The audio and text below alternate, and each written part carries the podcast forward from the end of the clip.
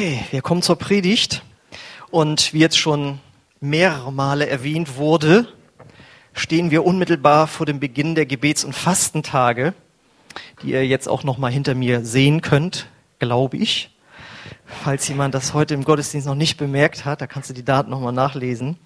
Und letzte Woche haben wir ja schon eine Predigt übers Fasten gehört. Da liegt es ja nahe, dass wir heute jetzt noch mal eine Predigt über Gebet hören als Motivation obwohl jetzt schon so viele Eindrücke und Ansagen waren, jetzt setze ich noch eine oben drauf. Heute geht es um Gebet und zwar konkret, Alter, weißt du, konkret Gebet, so heißt die Predigt auch. Gebet konkret. Und ich bringe schon mal so den Predigtext, werde den aber noch nicht sofort näher bedienen, aber dass ihr schon mal wisst, in welche Richtung das geht. Ne? Äh, Matthäus 26, 40 bis 41, da sind wir im Garten Gethsemane mit Jesus eben vor der Kreuzigung und er hatte seinen Jüngern gesagt, die sollten noch mal jetzt eine Stunde beten, weil er eine schwere Zeit hat. Und er kam zu seinen Jüngern und fand sie schlafend und sprach zu Petrus, konntet ihr denn nicht eine Stunde mit mir wachen? Wachet und betet, dass ihr nicht in Anfechtung fallt. Der Geist ist willig, aber das Fleisch ist schwach.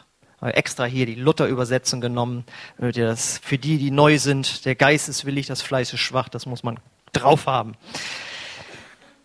So, wir beginnen ja jetzt dieses Jahr oder dieses jedes Jahr, also seit einigen Jahren sagen wir mal, mit diesen Gebets- und Fastentagen. Und warum machen wir das eigentlich? Das ist immer das Wichtigste. Warum machen wir das? Weil jedem neuen Anfang liegt ja ein Zauber inne und die Menschen empfinden das so, wenn ein neues Jahr beginnt, äh, dass irgendwie etwas Neues anfängt. Und Firmen, Familien, Schulen, Gemeinden planen das neue Jahr oder haben es schon geplant, es geht in was Neues rein. Bis dahingehend, dass wir hoffentlich noch so weit sind, dass wir noch mal drüber nachdenken, wie war denn so das Jahr und was könnte ich denn vielleicht mal ändern oder Neues machen. Die berühmten guten Vorsätze, auf die komme ich nachher noch mal. Und auf dieser Welle surfen wir jetzt einfach mit, dass wir in dieser Erwartungshaltung sind, ein Jahr ist zu Ende gegangen, ein neues fängt an. Und wir wollen die Zeit nutzen, jetzt unser Leben nochmal ganz neu auf Gott auszurichten. Das sollen wir zwar eigentlich jeden Tag tun, aber da können wir auch mal nachlässig werden. Deswegen machen wir das gemeinsam, dass wir sagen, komm, hier ist jetzt das neue Jahr. Wir wollen es Gott weihen. Wir wollen äh, einfach mit Gott ähm, was Neues beginnen was Neues planen. Deswegen übrigens auch der Visionsabend dann am Mittwoch, dass wir in das neue Jahr reingucken, was hat Gott mit uns vor. Und zu diesem Neuen, das das Jahr bringt, passt natürlich sehr gut auch die Jahreslosung. Da gibt es jetzt heute keine Predigt drüber, aber ich möchte zumindest auch erwähnt haben.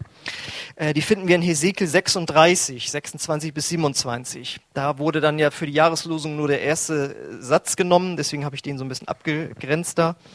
Und ich will euch ein neues Herz und einen neuen Geist in euch geben. Und dann geht es ja aber noch weiter.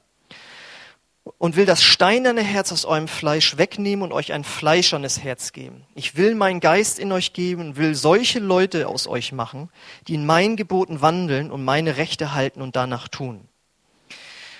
Und das ist ja ein Vers, oh, Verse aus dem Alten Testament und das ist eine prophetische Ankündigung darauf, was Gott tun würde nachher durch Jesus und durch den Heiligen Geist. Nämlich wenn wir sagen, wir wollen Jesus Christus nachfolgen, wir folgen ihm nach, dann werden wir im Inneren von neuem geboren und dann bekommen wir dieses neue Herz. Das ist die prophetische Ankündigung darauf. Und das bedeutet dann, wenn du wirklich Christ geworden bist, dann hast du einen neuen Geist, ein neues Herz bekommen. Und dann, wie die Verse sagen, willst du Gottes Willen tun. Du willst das tun, was Gott gefällt. Alles andere wäre komisch wenn man sagt, ich bin jetzt Christ geworden, aber ich lebe so weiter wie vorher und die Gebote Gottes sollte man alle irgendwie ein bisschen relativ sehen, dann hast du nicht wirklich einen neuen Geist, ein neues Herz bekommen. Deswegen das Entscheidende ist nicht, dass jemand den Finger hebt oder ein Gebet mitspricht, sondern ob sich danach das Leben verändert. Und das oberste Gebot, das wir kennen in der Bibel, ist, dass wir Gott von ganzem Herzen lieben sollen und unseren Nächsten wie uns selbst. Und um Gott zu lieben, braucht man Kontakt zu ihm.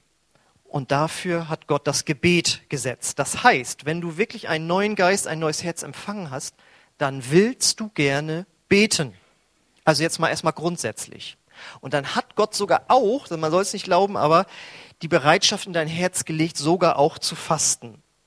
Und äh, dass dieses neue Leben das möchte, Da kann ich mich noch sehr genau erinnern, als ich äh, neu bekehrter Christ war und äh, dann in einen Gottesdienst kam, beziehungsweise es war so ein kleiner Gebetskreis für mehr, und dann wurden so Lobpreislieder gespielt. Und wer weiß, dass ich früher Metallica und Iron Maiden gehört habe, ja, und lange Haare hatte und harte Gitarren bevorzugt habe und dann auf einmal Jesus so singen so, das passte vom Natürlichen nicht zusammen. Aber weil ich einen neuen Geist, ein neues Herz bekommen hatte, sprach mich das total an. Und ich wusste, es ist gut, in eine Gebetsstunde zu gehen. Ich weiß noch, wie ich dann, gab es in der alten Gemeinde, wo ich war, Dienstag 18 Uhr Gebetsstunde. Und dann war ich dann da und war auch gut. Und dann war ich am nächsten Dienstag wieder da. Aber niemand anders war da. Nicht so, äh, wo sind die anderen? Ja, das ist nur 14-tägig. Nicht so, nur 14-tägig? Die Menschen gehen alle verloren und wir treffen uns nur 14-tägig? Das gibt's doch nicht. Gut, ich war damals Student, ich hatte viel Zeit, jetzt kenne ich ja die Nöte und so weiter. Aber ähm, da in mir dieses neue Herz hat danach verlangt, mit Gott Gemeinschaft zu haben. Und das ist ein Wunder. Und Gebet hält jetzt dieses neue Herz weich und am Leben und in Kontakt eben mit Gott. Und jetzt gibt's aber ein Problem. Das ist jetzt alles so schön, was ich gesagt habe. Und jetzt kommt endlich unser Ausgangstext, äh, den wir nochmal wieder ranwerfen, Matthäus 26. Und er kam zu seinen Jüngern und fand sie schlafen und sprach zu Petrus, konntet ihr denn nicht eine Stunde mit mir wachen? Ihr könnt euch das vorstellen, Jesus hat sie gefragt und die haben gesagt, natürlich machen wir das, weil sie ja auch Jesus äh, was Gutes tun wollten und ihn lieb haben wollten. Und er sagt, wacht und betet, dass ihr nicht in Anfechtung fallt. Der Geist ist willig, aber das Fleisch ist schwach. Da haben wir also diesen Geist, von dem er spricht, der will gerne beten, der will mit Gott zusammen sein, der will Gott lieben. Und dann ist da aber vom Fleisch die Rede. Und damit ist unser alter Mensch gemeint, dieser unerlöste Teil. Das ist so das Zusammenspiel zwischen unserem Körper und unserer Seele. Ja, und der Körper hat so seine Bedürfnisse und die Seele hat nicht oft Lust. Ja, und der Geist ist jetzt neu hinzugekommen, dieses neue Herz, das drängt immer nach Gott hin. Und die Seele und der Körper, die wollen immer ausruhen und nicht so doll und was soll das jetzt schon wieder und so weiter. Das heißt, da ist ein Kampf in uns. Einerseits wollen wir und dann, wenn es konkret wird, wollen wir dann doch auch wieder nicht so richtig. Und das kennt eigentlich, um das zu vergleichen, irgendwie fast jeder Mensch, der sich mal eben neue Vorsätze fürs neue Jahr geschaffen hat, ja, dass er eben sagt, ich möchte eigentlich Dinge verändern, von denen ich weiß, dass sie gut sind für mich. Und dann kriege ich es aber doch nicht hin. Und da wollte ich euch nicht vorenthalten, mal die Folie, das habe ich neulich gefunden. Äh, da hat sich jemand gute Vorsätze gemacht für 2014, 2015 und 2016. Hat immer den gleichen Zettel genommen und da lesen wir, am Anfang möchte er 10 Kilo abnehmen, im nächsten Jahr nur noch 5 und dann nur noch 2. Ja? Äh, Handy öfters ausschalten, daraus wurde Handy ab und zu ausschalten und dann nur noch Handy nachts abschalten. Äh, kein Alkohol mehr trinken, daraus wurde dann äh, weniger Alkohol oder einschränken und dann nachher nur noch nach 18 Uhr kein Alkohol mehr trinken. Rauchen abgewöhnen, Rauchen einschränken, beziehungsweise rauchen nur nicht mehr, wenn ich erkältet bin. Äh, dreimal joggen pro Woche, wurde zweimal joggen, wurde einmal und nachher nur noch einmal im Monat. Nett zu meiner Frau sein, dann war das im zweiten Jahr nur noch die Ex-Frau und im dritten Jahr nur noch zu den Kindern nett sein. Genau. Gehaltserhöhung fordern und daraus wurde dann neuen Job suchen. ja, genau. Wurde nichts, immer noch nach Gehaltserhöhung fordern. Dann höchstens 30 äh, Minuten täglich bei Facebook drin sein. Daraus wurden 60, jetzt 120 Minuten. Und mal wieder Freunde treffen. Äh, daraus wurden mal wieder Freunde anrufen und jetzt nur noch WhatsApp-Nachrichten und so, ja. Und das fand ich so ganz witzig. Und äh, ich weiß ja nicht, ob du dir auch irgendwelche guten Vorsätze machst. Der gute Wille ist irgendwie da, aber dann kriegst du es doch irgendwie nicht hin. Und die Frage ist ja, warum ist das beim Beten und eben auch Fasten ähnlich. Jetzt kannst du mal wieder die Bibelstelle einblenden, die nächste, dass wir da jetzt darauf schauen und nicht auf diesen armen Menschen, der das nicht hinbekommen hat. Warum ist das da auch so? Ja, jeder hat sich schon mal vorgenommen, mehr zu beten, so und dann oder auch mal mitzufasten und so weiter. Ja, Gebet erfordert nun mal Konzentration. Du musst dich konzentrieren auf Gott. Und Fasten bedeutet nun mal Verzicht. Und das strengt an. Ja? Also da kannst du 20 Mal eine Predigt hören über, dass Gott dich so sehr liebt und Gott ist dein Vater und ist so schön. Das ist auch die richtige Motivation, aber dann musst du dich trotzdem hinsetzen, hinknien, hinstellen, wie immer du das machst und dich konzentrieren. Dann sind wir natürlich total leicht abgelenkt durch Dinge, die uns einfach zerstreuen, wie man so sagt. Ja, in den Medien, da einfach ein bisschen rumseppen, ein bisschen gucken, da was bisschen lesen. Das ist einfach einfacher. Das lenkt uns ab, immer was Neues. Oder eben auch Geselligkeit, wie man so sagt, mit Leuten einfach rumhängen, abhängen oder sich mit Freunden irgendwie treffen und so weiter. Das ist einfach eine Ablenkung, die da ist. Und dann müssen wir natürlich auch wissen, es gibt den sogenannten Feind unserer Seele, nämlich den Teufel. Der will verhindern, dass du betest. Und wenn du dann den Ansatz machst, jetzt nehme ich es mir mal wieder vor, dann kommt er sofort mit den Gedanken, du, du willst in Gottes Nähe kommen, guck dich doch mal an. Und dann kommt er mit Vorwürfen, die schon lange vergeben sind oder die gar kein Problem eigentlich sind irgendwie im Verhältnis zu Gott. Und er setzt dich unter Druck und er will das nicht. Das ist ganz, ganz wichtig zu wissen. Es gibt dort jemanden, der nicht will, dass du betest und fastest. Und ich habe das jetzt schon ein paar Mal erlebt, dass wenn wir diese Gebetstage hatten, dass ich, ich weiß noch einmal ganz genau, gefastet und dann kam ich hierher und auf einmal kriegte ich so eine Anfechtung über eine Sache, wo ich meinte, das hast jetzt, dachte, das hast jetzt ganz falsch gemacht das war ganz schrecklich und mir ging es richtig schlecht. Bis ich dann später rausstellte, das war völlig richtig, wie ich das gemacht hatte, aber diese, diese Gefühle, dieser Druck, der da auf mich kam, das war wirklich vom Teufel, ja. Wie es von Jesus heißt, er war in der Wüste und dann kam der Teufel, ja. Und wenn du anfängst zu fasten, dann weiß der Teufel, jetzt geht er richtig in eine geistliche Ebene rein und das will ich nicht. Ähm, dann ein wesentlicher Grund ist, dann gibt es aber Christen, die kriegen es hin, die disziplinieren sich irgendwie, die setzen sich hin und am Ende ihrer Gebetszeit haben sie das Gefühl, das hat irgendwie gar nichts richtig gebracht. Weil sie es tatsächlich nur aus Disziplin machen, vielleicht so eine Form von Gesetzlichkeit. Ja, wir müssen jetzt ja beten und wir müssen jetzt ja fasten. Ähm, da hat man dann wirklich Gottes Liebe nicht verstanden. Da sollte man dann solche Predigten nochmal wieder hören, wo ihm das deutlich gemacht wird. Ähm, und es ist so, und das wird von manchen unterschätzt, dass sie Dinge in ihrem Leben zulassen, die die Bibel als Sünde bezeichnet. Die Bibel sagt, es gibt die kleinen Füchse, die den Weinberg zerstören. Es gibt so die Kleinigkeiten im Umgang mit Menschen, wo wir unehrlich sind, wo wir hartherzig sind, äh, wo wir uns Dinge im Internet angucken, die wir nicht gucken sollten, was auch immer. Und das wird dann immer so abgetan, als wenn, ja. Und wenn wir dann zum Beten wollen, merken wir, wir sind wie blockiert, wir sind wie betäubt. Also ihr merkt, da sind ein paar Hindernisse, die wir als Christen auch überwinden müssen. Und das Entscheidende ist, dass wir letztlich wissen müssen, was wir wirklich wollen im Leben. Was und wer ist uns wirklich das Wichtigste oder der Wichtigste? Genau wie diese Person, die sich da die Vorsätze genommen hat. Also ich meine, das ist ja nun wirklich gut, sich das Rauchen abzugewöhnen. 80 Prozent aller Lungenkrebskranken sind Raucher. Ja? Oder er hat sich vorgenommen, zu seiner Frau netter zu sein. Ja? Die Scheidungsrate liegt ja irgendwie bei 50 Prozent. Ja? Also es sind ja wirklich gute Vorsätze, die er sich da gemacht hat und die dann so hinten umgefallen sind. Und irgendwann kann tatsächlich die Quittung dann kommen. Und wir müssen auch wissen, wir wissen, beten und fasten ist gut, aber wie wichtig ist uns das wirklich? Wir müssen uns letzten Endes müssen wir eine Entscheidung treffen. Ja, wir können nicht nur nach den Gefühlen gehen, sondern wir müssen sagen, wer oder was ist jetzt die Nummer eins in meinem Leben? Und wenn Gebet und Fasten uns Gott wirklich näher bringt und das gut ist für unser Leben, und das möchte ich nochmal äh, darlegen, wenn du betest und fastest, kommst du Gott näher. Und das muss nicht sofort auf einer fühlbaren Ebene sein, dass du auf Wolke 7 schwebst, sondern wenn du das im Glauben machst, mit den richtigen Motiven, kommst du Gott näher und es wird ein Segen in deinem Leben freigesetzt. Und mit wem du Zeit verbringst, das wird dich prägen.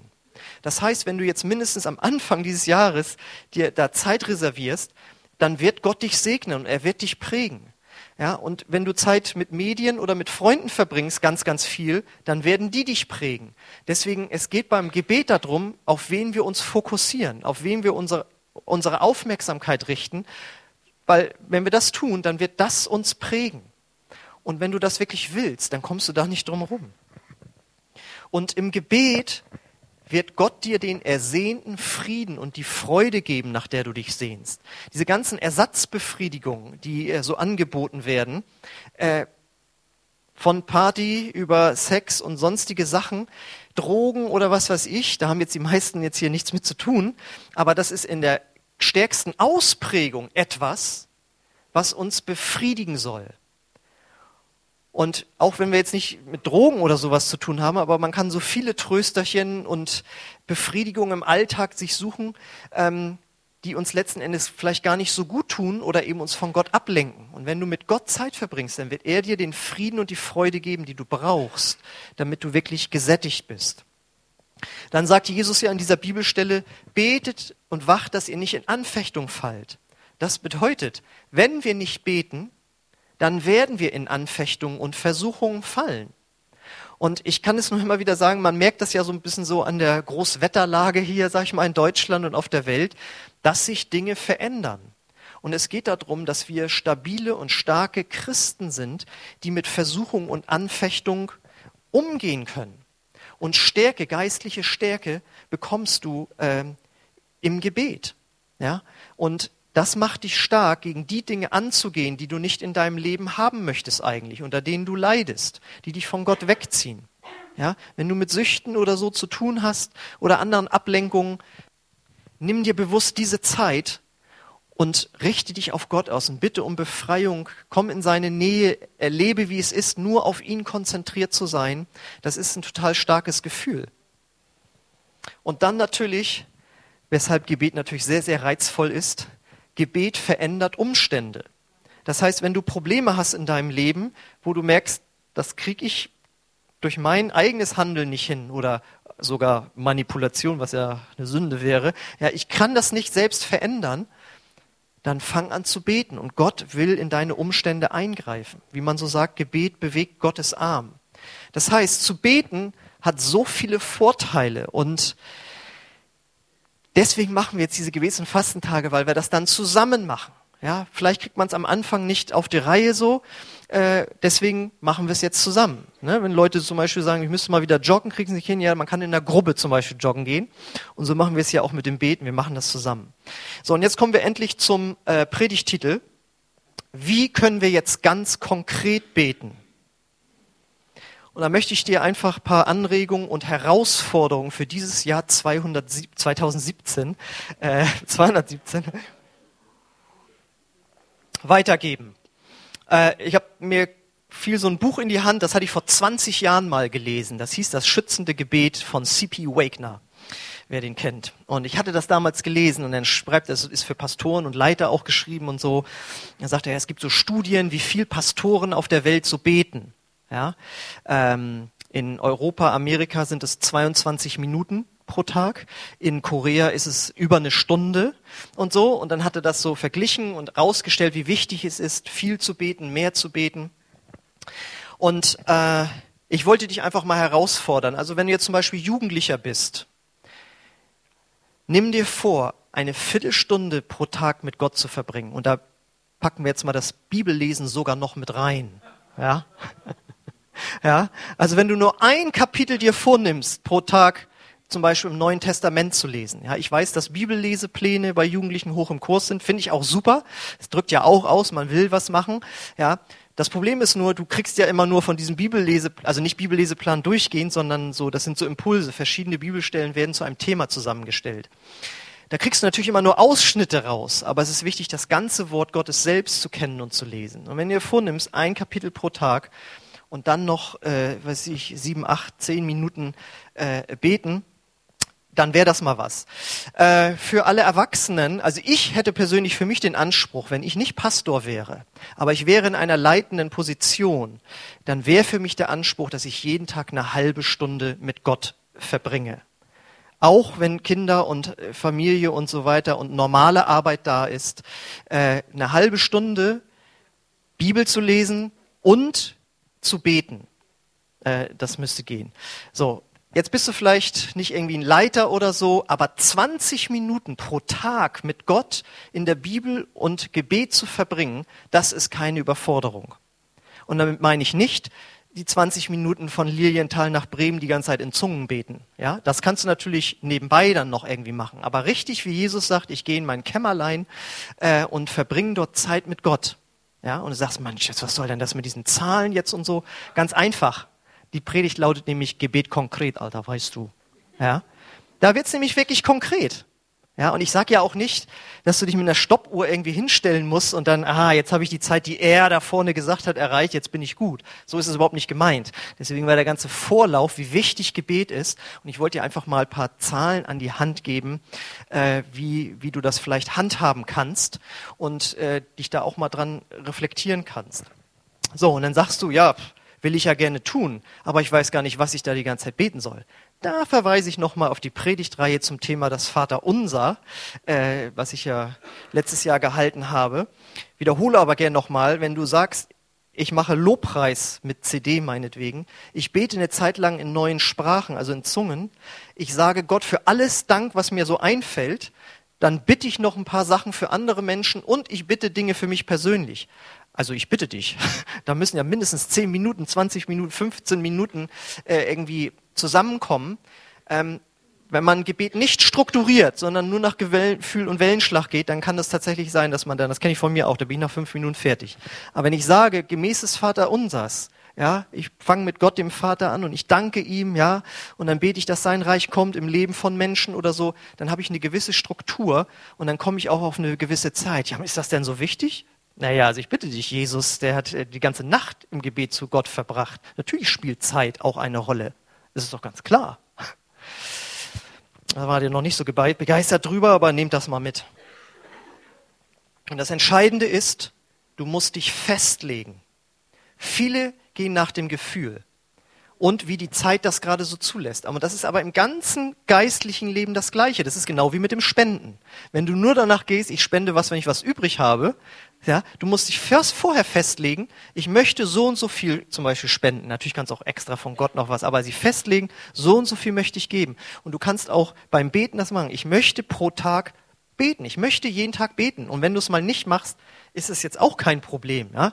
Äh, das geht nicht um eine Gesetzlichkeit. Aber wenn du dich nicht vorher festlegst, ich will heute eine Zeit mit Gott verbringen, also nicht nur eine schnelle Zeit, sondern eine stille Zeit, wie wir so sagen, ja, äh, dann ist das enorm hilfreich. Weil wenn du nur danach gehst, ob du heute Lust hast zu beten, wirst du meistens keine Lust haben. Denn Jesus sagt, der Geist ist willig, aber das Fleisch ist schwach. Ja? Und deswegen muss man sich vorher festlegen. So, und damit ihr nicht gesetzlich werdet, wollte ich nochmal auf die Bücher von Matthias Hoffmann hinweisen. Ich habe hier nochmal extra geholt hier. Äh, Matthias Hoffmann, Freundschaft mit Abba Vater. Wie aus der Problemzone stille Zeit eine tiefe und beglückende Beziehung zu Gott werden kann. Das heißt, wenn du merkst, das ist irgendwie langweilig oder du machst es nur aus Gesetzlichkeit, dann solltest du tatsächlich da nochmal dich ermutigen lassen. Es gibt so viele gute Bücher zum Gebet Aufbruch zur Stille äh, von äh, Bill Heibels empfehle ich da auch sehr. Also man kann sich da wirklich von Gott theologisch und praktisch helfen lassen, ähm, wenn du merkst, da ist irgendwie eine innere Blockade. So, jetzt geht's aber, das habt ihr ja auch alles schon mal irgendwie gehört, das habe ich jetzt ganz schnell gemacht. Jetzt kommt das nächste. Das war das persönliche Gebet für 2017. Jetzt kommt das Gebet zu zweit. Da möchte ich mal alle Ehepaare ansprechen. Betet ihr eigentlich zusammen auch? Falls nicht, möchte ich euch auf folgende Bibelstelle hinweisen. Matthäus 18, 19. Da sagt Jesus, wiederum sage ich euch, wenn zwei von euch auf der Erde übereinkommen, irgendeine Sache zu erbitten, so wird sie ihn werden von meinem Vater, der in den Himmeln ist. Wow, was für eine Verheißung. Ey, wir müssen ja bloß zu zweit uns stellen. Und dann sagt er, wenn wir irgendwas, was wir bitten, das werden wir bekommen. Wir müssen nur übereinkommen, dass wir das Gleiche wollen, dass wir das Gleiche glauben auch, dass Gott uns das geben wird. Welch eine Power, welch eine Kraft steht im, steckt im Gebet zu zweit. Und ich möchte euch da auch mal herausfordern, falls ihr das nicht regelmäßig macht, dann legt euch da fest. Ja, und das kann ja jeder Jedes Ehepaar weiß ja selbst, wie die Zeiten verteilt sind, ob man dann fest sagt, da an dem Tag machen wir das oder wie auch immer oder abends oder so. Oder immer, wenn wir gerade wieder über Probleme sprechen, die auf der Arbeit sind, die bei den Kindern sind, die bei den Finanzen sind, was auch immer. Und statt dann nur zu jammern, dann zu sagen, okay, jetzt stellen wir uns mal auf das Wort von Jesus. Wir haben alles gemacht, was wir machen können. Jetzt bitten wir Gott, dass er das macht, was wir nicht machen können. Und wir stellen uns Matthäus 18, 19. Wir kommen überein darüber, das zu glauben und so weiter. So, das wollte ich zur Ermutigung mal hier für die Ehepaar weitersagen, möchte aber natürlich auf eine Sache hinweisen. Die steht nämlich in 1. Petrus 3, Vers 7, weil vielleicht sagen einige, wir haben schon so viel zusammen gebetet, nichts ist passiert. Ja, pass auf. Ihr Männer müsst euch entsprechend verhalten. Seid rücksichtsvoll zu euren Frauen. Bedenkt, dass sie der schwächere Teil sind. Achtet und ehrt sie, denn sie haben mit euch am ewigen Leben teil, das Gott schenkt. Handelt so, dass nichts euren Gebeten im Weg steht. Es kann sein, dass in eurer Ehe ein Umgang miteinander ist, wo Gott sagt, das gefällt mir nicht. Es gefällt mir überhaupt gar nicht, wie das abgeht, wie du mit deiner Frau umgehst und natürlich auch die Frau mit dem Mann. Ja? Und da müssen vielleicht mal Dinge geklärt werden, damit diese Verheißung von Matthäus 18, 19 wirklich greift. Aber da muss man natürlich da erstmal ran. So, pass auf, Leute, jetzt geht's weiter. Jetzt kommt, das war Gebet zu zweit, jetzt kommt das Gebet als Familie. Da wird es wahrscheinlich, also welche Familie betet denn regelmäßig zusammen? Also ich meine nicht vom Schlafengehen nochmal, wer betet du oder ich und dann so und so, sondern als Familie am Tisch zusammensitzen und zusammen beten. Und da habe ich jetzt was äh, Neues für euch mitgebracht. Das, ähm, ich bin ja in vielen Familien äh, auch am Armbrutstisch mit dabei. Und äh, mein Bruder, der hat mal von einem Seminar äh, das sogenannte Ice Cream and Prayer Gebet mitgebracht. Ist Englisch und heißt Eiscreme und Gebet. Ähm, und das geht so. Der Eis, das, das Eis ist natürlich das Lockmittel für die Kinder. Ja? Heute Abend machen wir wieder, also die machen das immer Sonntagabends. Äh, das ist dann nach dem Abendbrot. Ja? Sonntagabends nach dem Abendbrot ist Ice Cream and Prayer. Und wenn die Kinder schon Ice Cream hören, weißt du, das finden die gut. Ja? Und dann gibt es auch tatsächlich Eiscreme was die gerne mögen, du natürlich auch. Und wichtig ist, jeder darf so viel Eis essen, wie er will. Da geht schon mal mit los. Dann hat man das Eis gegessen und dann macht man eine Runde und jeder dankt jetzt mal, was ihm in dieser Woche oder an diesem Tag, wie auch immer, wichtig geworden, wo, wo Gott für dankbar ist. Und dann kann da der Achtjährige sitzen, Gott, ich danke dir das und das. Und dann kommt der Nächste, der Nächste, der Vater, Mutter, fertig. Hat man erstmal eine Dankesrunde. Und dann macht man eine Runde, wir beten jetzt für eine Person außerhalb der Familie. Und dann sagt jeder, ich möchte gern für den beten aus meiner Schule. Ich möchte gerne für den beten, für die beten, für die. Und wird das gesagt. Und dann betet jeder, der seine Person genannt hat, selbst laut für diese Person. Dann fängt der Achtjährige, betet für seinen Lehrer, die Mutter betet für den Chef der, und so weiter. Und dann betet jeder dafür. Das war die Runde. Und dann darf jeder ein eigenes Gebetsanliegen nennen. Wird wieder die Runde gemacht. Ja, ich habe Probleme in der Schule. Ich schreibe morgen eine Klausur äh, auf der Arbeit. Ist das und das schlimm? Äh, und dann betet jemand anders für dieses Anliegen. Also ihr merkt, ist so ein bisschen Abwechslung auch drin. Und dann wird, wird eben gefragt, wer betet für das Anliegen von, wer betet für das Anliegen von, und dann betet jemand anders dafür. Und ganz zum Schluss betet jemand ein Schlusssegen bietet sich an, Mutter oder Vater, ne, so ein bisschen noch so Haupt der Familie, falls vorhanden. Mhm. Kannst ja mal gucken, wer das Sagen hat und so. Und der betet dann noch einen Segen über der Familie. Und das ist super. Und da lernen Kinder laut zu beten in einer Gruppe damit die dann nicht nachher als Erwachsene, wenn sie in der Gemeinde sind, nicht in der Lage sind, mit anderen zusammen laut zu beten. Ja, das wäre ja scheußlich. So, und du hast es deinen Kindern dann schon beigebracht. Und das könnt ihr jede Woche machen und ihr betet gemeinsam als Familie. Ist doch fantastisch. Für 2017 könnt ihr mitnehmen. Gebet konkret, es wird sehr konkret, merkt ihr. Dann das Gebet in der Kleingruppe. Wir haben dieses Jahr gehen wir auf die Bundestagswahl zu.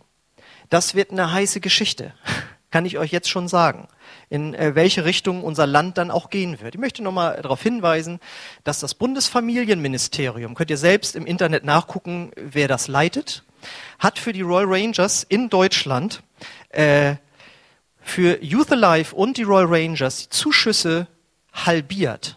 Warum? äh, weil die Royal Rangers und die Jugendorganisation des BFP wurden aufgefordert, eine Stellungnahme abzugeben zum Thema sexuelle Orientierung und Gender Mainstreaming. Und das passte denen nicht. Im Familienministerium wurde das gestrichen. Und, und der BFP schreibt, und wir gehen davon aus, dass uns bald alle Gelder gestrichen werden. Das ist das, worauf wir als Christen in Deutschland zugehen. Und da können wir nicht, nicht für unser Land beten. Dann haben wir uns das selbst, äh, müssen wir uns das selbst an die, hier, ähm, also wir haben dann selbst Schuld. Ja?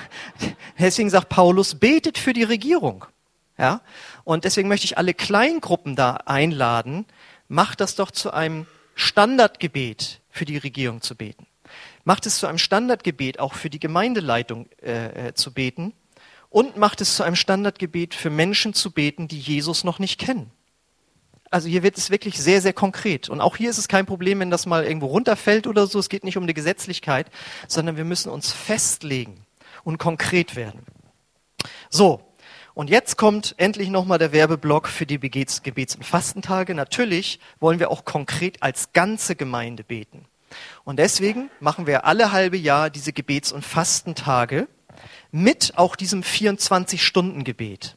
Ja, und äh, das ist ja gerade so ein Trend auch vom Heiligen Geist auf der ganzen Welt, dass Gebetshäuser entstehen, wo rund um die Uhr, 24 Stunden am Tag, sieben Tage, wenn es machbar ist, äh, äh, gebetet wird. Ja, und das ist meistens nur bei größeren Gemeinden irgendwie möglich. Also in Stuttgart haben sie das jetzt auch. Da haben sie extra so ein Haus äh, da jetzt hingesetzt, wo 24 Stunden am Tag Gebet wird. Aber die haben auch dreieinhalbtausend Mitglieder. Da müsste das irgendwie gehen. Äh, wir machen das jetzt mal zweimal im Jahr, wo wir einen Tag rund um die Uhr vor Gottes Thron kommen und ihm sagen, das ist uns so wichtig, was wir hier als Anliegen haben. Und da lade ich dich herzlich ein, dieses Mal dran teilzunehmen. Ich habe noch von niemandem erlebt, dass der gestorben wäre, nur weil er nachts um zwei hier gebetet hätte oder um 16 Uhr ihr aufgeteilt. Ich wundere mich immer, dass die Zeit Samstagmorgens um elf frei bleibt. Ja, da will ich ausschlafen. Ja, das kannst du doch sonst jeden Samstag. Dann mach es doch zweimal im Jahr, dass du hier kommst. Du bist danach erfrischt. Du kommst, ran, kommst rein in diesen Raum da, den haben wir dann ja entsprechend aufgebaut.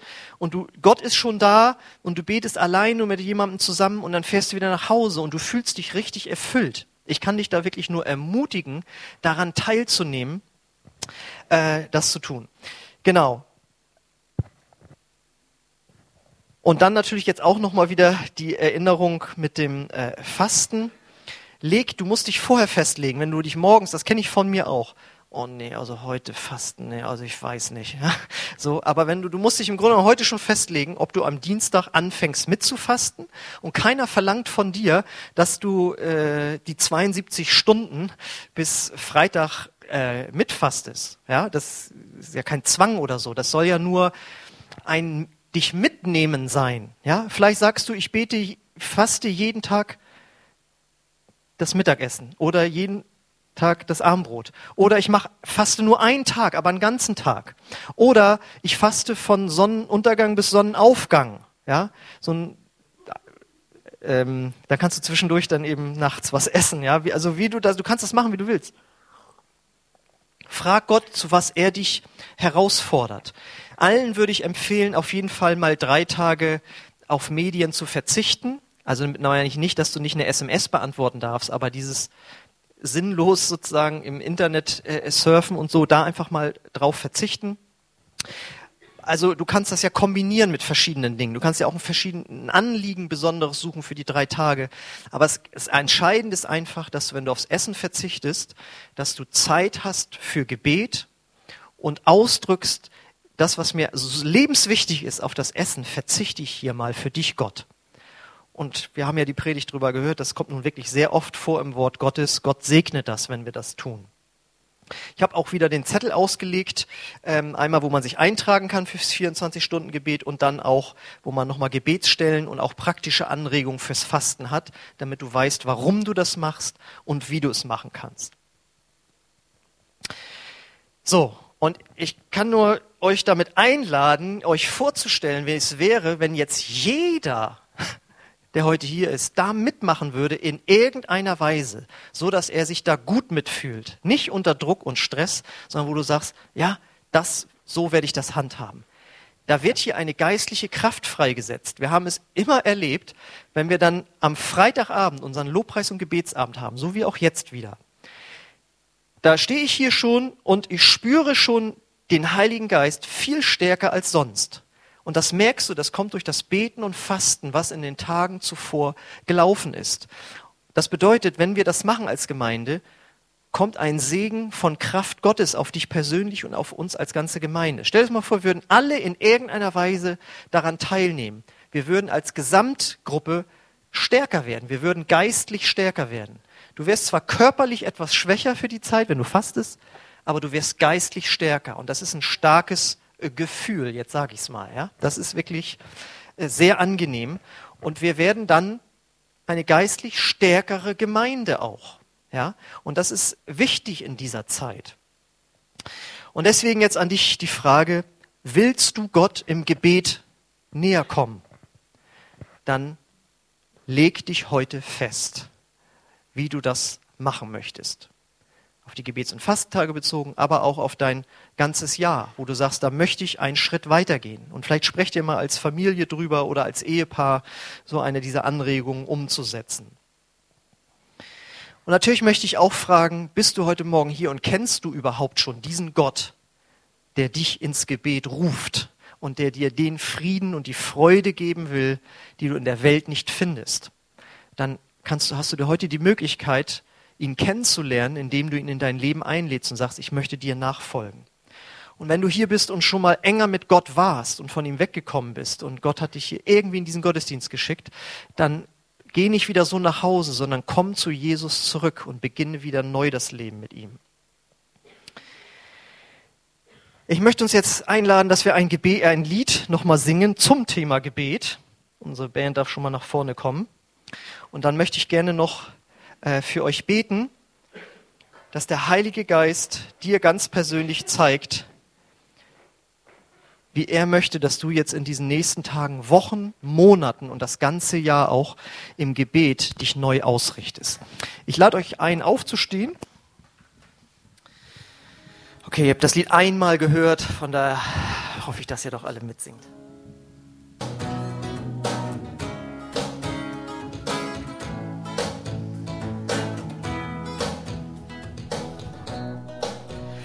Gebet wird Dunkelheit zu Licht.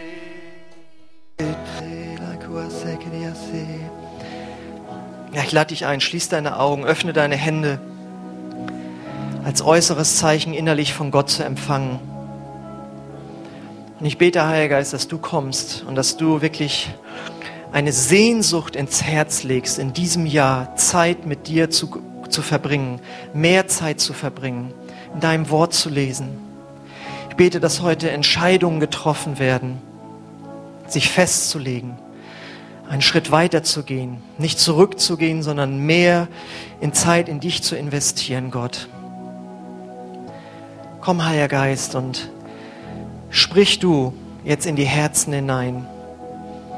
Ich danke dir, dass du uns nicht überforderst, aber du forderst uns heraus.